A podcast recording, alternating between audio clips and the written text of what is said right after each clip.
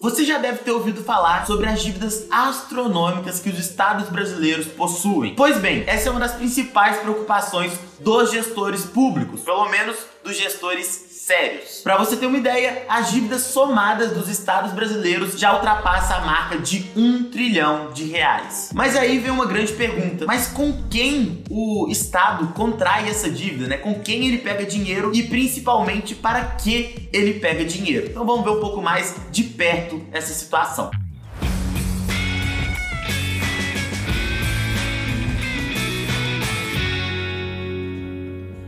Fala, gente, para você que não me conhece ainda, eu sou o Gustavo aqui do Vencedor Sem Grife, sou autor desse livro, fundamentalmente Lições Especiais para Investidores de Sucesso. Se você tiver interesse, primeiro link na descrição, tanto no formato físico quanto no formato digital. Eu vou pedir para que você deixe seu like aqui, se inscreva no canal se você quiser ter acesso a conteúdo sobre investimentos, sobre economia, sobre empreendedorismo, sobre desenvolvimento pessoal, tudo isso a gente está sempre falando aqui no canal, tá bom? Então você já pode se inscrever, clicar no sininho para não perder nenhum tipo de conteúdo. Os estados possuem dívidas com banco, com a União União, que é o governo federal, com pessoas via títulos públicos e com órgãos estrangeiros. E os estados contraem dívida basicamente para pagar seus funcionários, para pagar outras dívidas que já havia adquirido antes e está chegando no prazo de pagamento, também para pagar obras não concluídas e serviços terceirizados e diversas outras despesas que um estado possui. Mas aí você deve estar se perguntando: Nossa, mas o imposto que eu pago não é justamente para essas coisas que você falou que o governo pega dívida para pagar? Sim, só que acontece que quando o imposto que a gente paga não é suficiente para cobrir todas as despesas do estado, ele acaba tendo que pegar uma dívida. Então, quando o estado não administra bem os recursos que ele arrecada via impostos, ele tem de ir ao mercado fazer essa contração de dívidas para honrar com seus compromissos pelo menos os de curto prazo. Então o Estado funciona mais ou menos igual a sua casa, né? Se você está sempre gastando mais do que você recebe, uma hora você vai ter problemas. E para você ter uma ideia dos estados mais endividados em porcentagem da receita, este é o ranking. Rio Grande do Sul aparece na primeira colocação, Rio de Janeiro na segunda e o estado de Minas Gerais, o meu estado, na terceira posição. São estados que realmente estão bem próximos de serem considerados estados quebrados, mas eles não quebram por alguns fatores que eu vou explicar aqui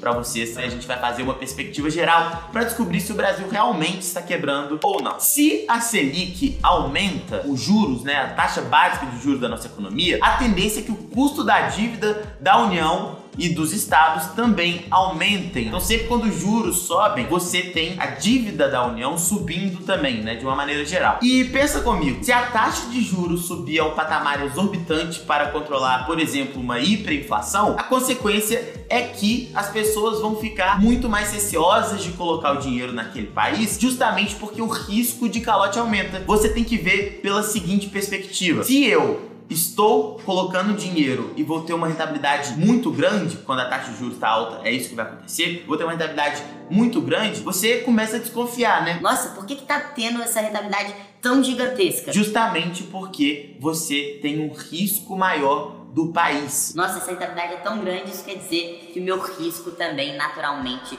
é muito maior. E aí sim, quando isso acontece, quando os juros do país chega a um estado realmente muito elevado, fica muito mais difícil de você fazer captação de novos investimentos, consequentemente fica difícil do país honrar com as suas dívidas e aí as coisas começam a desmoronar até que eventualmente o país dá calote, a situação fica muito mais difícil. Um exemplo muito claro disso é a Argentina, né, que já deu alguns calotes ao longo dos últimos anos. Mas quando o país chega nessa situação, ainda existe uma escapatória, que é justamente pegar dinheiro emprestado com o FMI, Fundo Monetário Internacional. O problema de você pegar dinheiro com o FMI, o primeiro deles é o seguinte: é muito caro.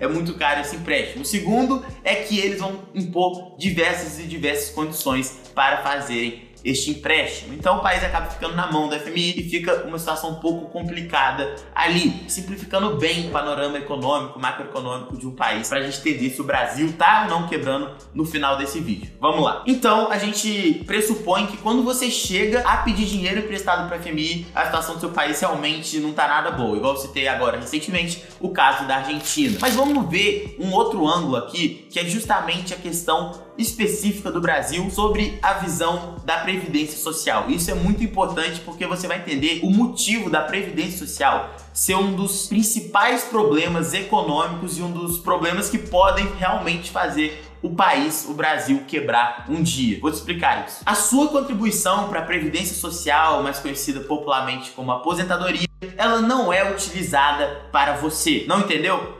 Deixa eu te explicar. Você contribui com seu dinheiro para a aposentadoria. Só que esse dinheiro não é utilizado para você, mas sim para a pessoa que está na frente da fila para aposentar, ou seja, as pessoas que estão aposentando agora. Fora isso, o governo também se utiliza desse dinheiro que você paga da contribuição na previdência social para fazer obras e fazer diversos outros gastos governamentais. O dinheiro que você contribui não é propriamente dito para você. Basicamente, um sistema piramidal, né? Você contribui aqui para a pessoa que está saindo agora e eventualmente o governo assume o compromisso de quando for a sua hora de aposentar, ele honrar com isso. Então você vê aí algo que na própria concepção da ideia já é um pouco mais complicado. Inclusive, se você quiser um vídeo que eu explique profundamente essa questão da previdência social, comenta aqui embaixo que eu vou explicar todas as questões relacionadas à pirâmide etária e por que, que isso pode vir a ser o maior problema do Brasil. Mas vamos continuar aqui na nossa linha de raciocínio. E resumindo, a Previdência Social, justamente por ser um compromisso firmado do Estado para com o cidadão, acaba também entrando nessa questão da dívida pública. A Previdência Social, realmente, sem dúvida nenhuma, para isso é um consenso, pode ser um fator catalisador para que o Brasil e diversos outros países ao redor do mundo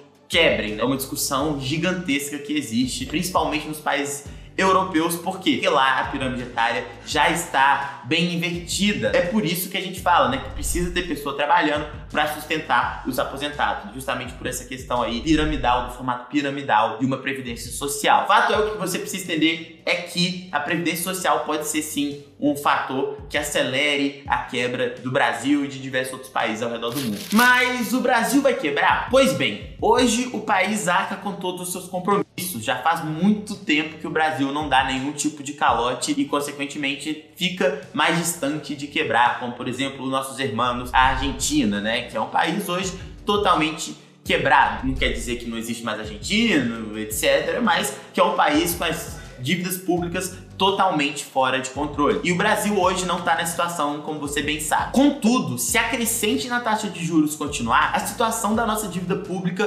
piora, como já foi explicado no início desse vídeo. A partir desse ponto, a gente pode falar que se a inflação não for contida, o governo precisa de adotar outras medidas além da ascensão dos juros, do aumento do nível da taxa básica de juros da nossa economia para combater o nível de preços, né? O aumento do nível de preços. Você vê que existem algumas maneiras macroeconômicas, algumas políticas monetárias que não apenas o aumento de juros que você pode utilizar para conter a inflação. Só que a mais eficaz, que é mais incisiva, é justamente o aumento de juros que tem esse efeito colateral de também aumentar a dívida pública. Por exemplo, se de um lado a gente tem a dívida que seria dinheiro entrando, a gente também tem os gastos, né? E uma das maneiras que existem de controle de inflação é justamente enxugando os gastos. É como você faria na sua própria casa. Afinal de contas, você está gastando muito, o que você faz é ir cortando ali o que você, não necessariamente o que você não precisa, mas você tem que fazer escolhas. Você vai ter que viver uma vida que é um pouco pior do que a que você vive hoje, justamente para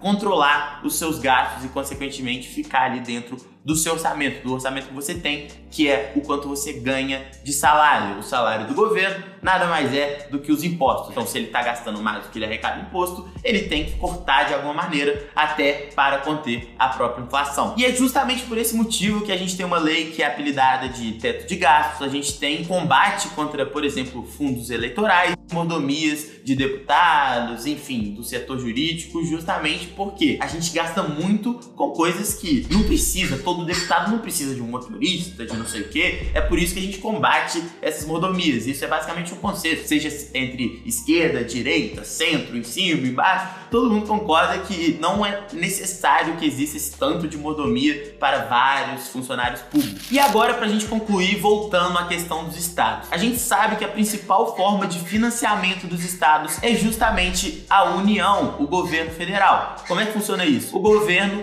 estadual pega dinheiro com o governo federal. Essa é a principal fonte das dívidas públicas dos estados que eu falei para vocês no início desse vídeo, que já supera um trilhão de reais. Então é muito importante que os estados brasileiros, que em sua maioria estão realmente quebrados e estão precisando de resgates do governo federal, que eles controlem os seus gastos. Os motivos disso são bem claros. Pensa comigo, todos os estados passam a gastar mais do que arrecada. Isso, em última instância, se configura como dívida. Então, os estados têm muita dívida. E se eles não conseguem pagar essa dívida, o que acontece é que o governo federal acaba tendo que honrar esses compromissos, porque ele é o principal credor desses estados. Então, se os estados não pagam, isso é um calote dos estados para com a União. E isso sim é um grande problema para o Brasil. Você pensa se, por exemplo, o Brasil recebesse um calote dos estados dessa dívida aí de um trilhão de reais. E isso realmente tem o potencial de praticamente quebrar o país e dificultar muito toda essa questão macroeconômica que a gente está conversando agora. E caso isso ocorresse, é óbvio que o governo federal teria que diminuir o investimento em áreas fundamentais, como por exemplo saúde, educação e segurança. A consequência dessa falta de compromisso, falta de controle orçamentário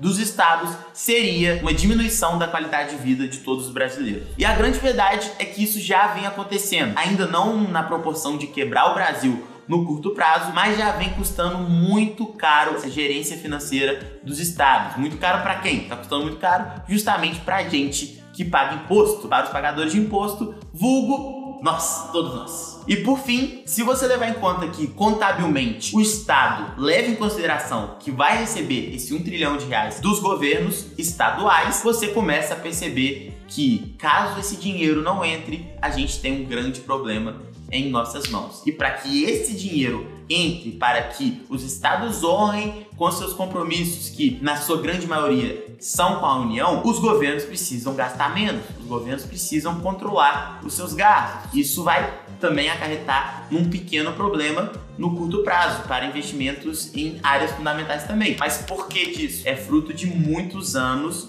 de um descontrole nas contas públicas, de muitas mordomias e de muito dinheiro sendo utilizado sem necessidade, de uma ingerência. Se a gente puder é, resumir isso tudo em uma palavra seria ingerência, principalmente dos estados, porque o governo federal há alguns anos já está muito melhor do que já esteve, por exemplo, na década de 80, né? Muito mais muito melhor. Contrapartida dos estados desde então só vem piorando. Então é isso, se você gostou e quiser uma parte 2, comenta aqui embaixo. Até o próximo vídeo e valeu!